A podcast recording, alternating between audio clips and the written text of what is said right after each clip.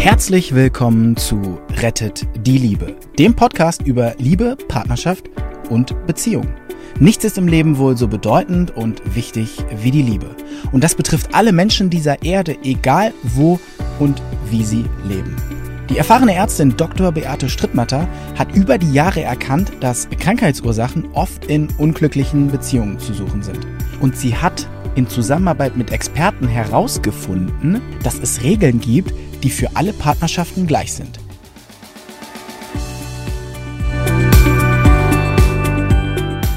Hallo, heute zu einem spannenden Thema. Die Beziehung ist in Not. Was soll ich tun? Ihr habt euch verhakt und zwar so. Die meisten kommen ja erst auf die Idee oder einer von ihnen kommt auf die Idee, was zu machen, wenn du nicht mehr vorwärts und rückwärts kannst. In Beziehungen ist ja oft so, dass dass Menschen zusammenkommen, die sich erst ganz toll finden, so richtig super und sind begeistert. Und genau dann, also zum Beispiel der schüchterne Mann ist begeistert ähm, von der lebendigen und freudigen und äh, bunten Frau, die extrovertiert ist. Er ist begeistert. Warum? Weil ihm fehlt das. Und dann ist alles so schön und er genießt es, bei ihr zu sein. Aber wenn die dann eine Zeit lang zusammen sind, dann, dann kommt bei ihm auf, ja, aber, aber jetzt ist sie da. Jetzt bin ich ja trotzdem immer noch nicht so, was mir so dringend fehlt. Also das, was er ausschließt, das wäre der Schatten zum Beispiel, das schließt er aus. Jetzt ist sie da, sie ist immer noch laut und bunt, aber ich ja dadurch auch nicht. Erstens. Und zweitens, warum ist er denn nicht extrovertiert und ein bisschen lauter und bunter? Warum ist er das denn nicht? Naja, weil vielleicht hat er in der Kindheit erfahren, darfst du nicht, darfst du nicht, darfst du nicht. Vielleicht steht auf seinem Unterarm, wir sind nicht laut. Er hat also ein Verbot mitbekommen. Du bist ein guter Mensch, ein guter Junge, wenn du das auf keinen Fall machst. So, also jetzt hat er diese Frau neben sich und ähm, erstens kriegt er von ihrer Lebendigkeit nichts für sich so ab, dass er ein bisschen freier werden könnte. Ähm, und dürfen du das auch nicht. Der liest sie ab und zu hier. Wir lesen ja alle auf unserem Unterarm. Was darfst du, was darfst du nicht? Was ist gut und was ist nicht? Und was ist gutes Verhalten und was ist äh, vielleicht von der Gesellschaft anerkannt? Die Regeln haben wir ja alle mitbekommen. Und dann nervt sie ihn genau dann nervt sie ihn, weil die ist nicht so, wie Mama gesagt hat, dass man sein soll. Geben tut es ihm auch nicht und jetzt nervt sie ihn. Und wenn sie durchs Haus trällert und singt und wenn so jemand, ist so jemand ordentlich, was würdest du sagen? Eher nicht, ne? Und wenn sie jetzt dann ihre Sachen liegen lässt und vielleicht ist sie künstlerisch begabt und lässt ihre Farben und Stoffe und alles steht da herum. Jetzt kann er nicht mit ihr, er kann aber auch nicht ohne sie. Und in der Situation, das ist ein solcher Konflikt, das ist ein so, so jemand dann vor mir sitzt, mit Magenbeschwerden kam.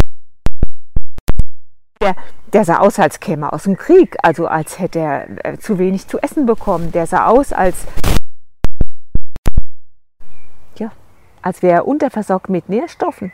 Der hat gut gegessen. Das war ein, ein reicher Mann, der wusste, wie man sich ernährt. Und trotzdem war es so. Es war ein unauflösbarer Konflikt. Und da hatten sich zwei verhakt, weil sie hat ihn ja genommen für andere Dinge. Und dann war er ja so ein Langweiler geworden, der nicht spontan auf dem Tisch tanzt. Also wenn zwei sich so verhakt haben, dann schnüren sie sich auch noch die Luft ab und sie kommen nicht von selber raus. Das wäre so, als wenn du mit den Füßen in Schlingpflanzen reinkommst und du kommst selber nicht raus. Im Gegenteil, strampel mal mit den Füßen in den Schlingpflanzen in einem Teich. Das zieht dich immer weiter runter und du ertrinkst. Und viele Partnerschaften ertrinken ja. So, und jetzt sitzt so jemand vor mir, der, der Mann war gar nicht mehr in der Lage, der hat auch überhaupt über seine Beziehung gar nicht gesprochen. Der kam, weil er ja diese Magenbeschwerden hatte. Und der war gar nicht in der Lage zu fragen, ist das meine Beziehung? Er kam gar nicht auf die Idee, dass es seine Beziehung sein könnte. Irgendwann schwante mir das so, der muss irgendwas anderes haben. Die Ernährung kann es nicht sein. Der sah so bleich und blass aus und Ringe unter den Augen. Ich dachte, er hat vielleicht Krebs, aber die ganzen Befunde sagten nein. Irgendwann habe ich den dann mal gefragt, wie ist denn das zu Hause? Er rollt die Augen und sagt, meine Frau, meine Frau. Ich so, was mit Ihrer Frau? Okay, ihr könnt euch vorstellen, was er jetzt gesagt hat. Ich habe die Geschichte ja erzählt. Sie ist so gequält, sagt er das, so extrovertiert. Okay. Und dann fragte ich ihn, für was haben Sie sich verliebt? Weiß ich nicht mehr, sagte er. In so Fällen musst du einfach mal nichts sagen. Einfach mal ein bisschen schweigen, warten. Weil das kommt, das kommt den Leuten. Da guckt er so ein bisschen schräg nach oben.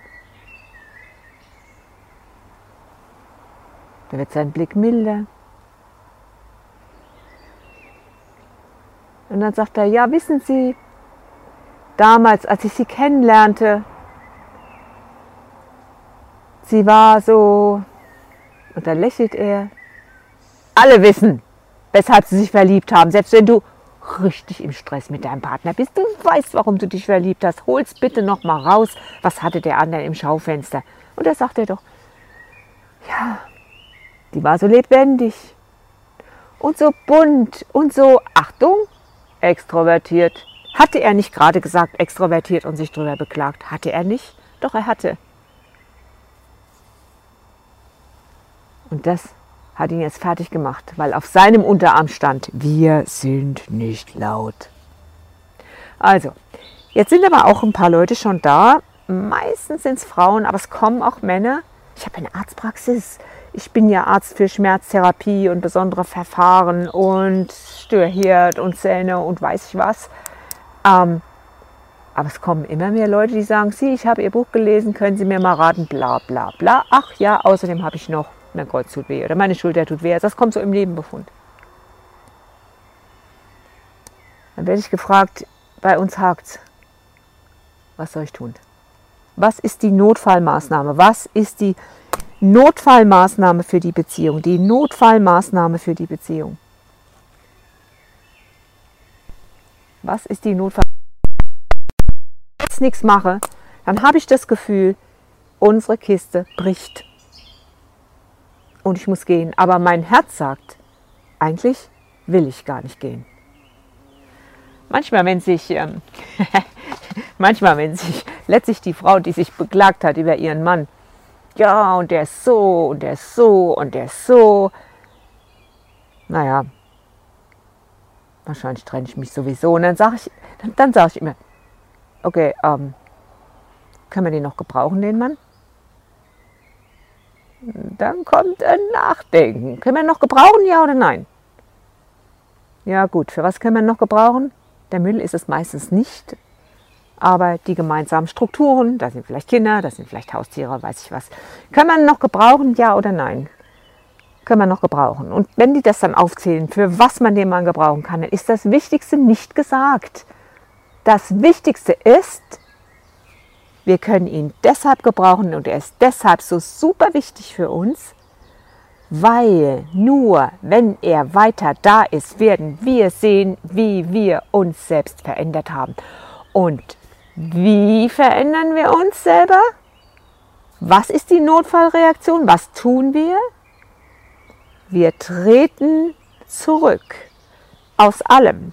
Wir treten quasi richtig jetzt mal einen Schritt zurück machen so eine Trennung zwischen uns und dem Partner und halten es für möglich, dass alle Themen, alle Themen mit uns zu tun haben, dass das unsere Themen sind. Zum Beispiel dieser Mann mit der Frau, der ja seinen Schatten getroffen hat. Das, was er ausschließt.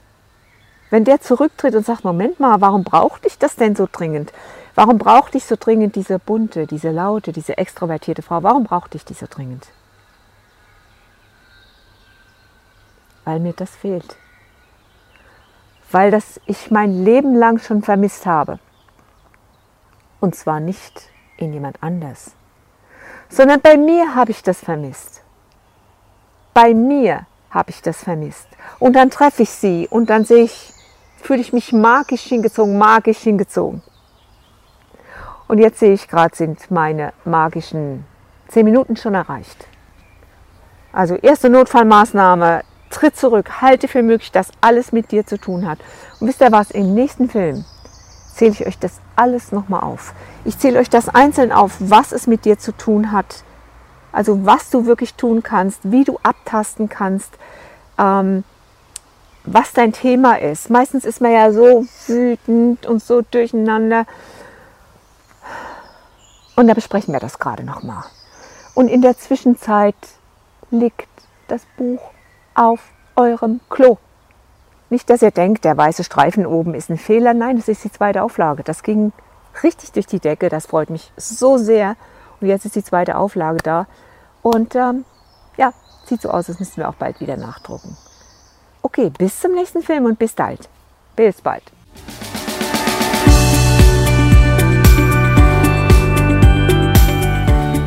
Und wie war es?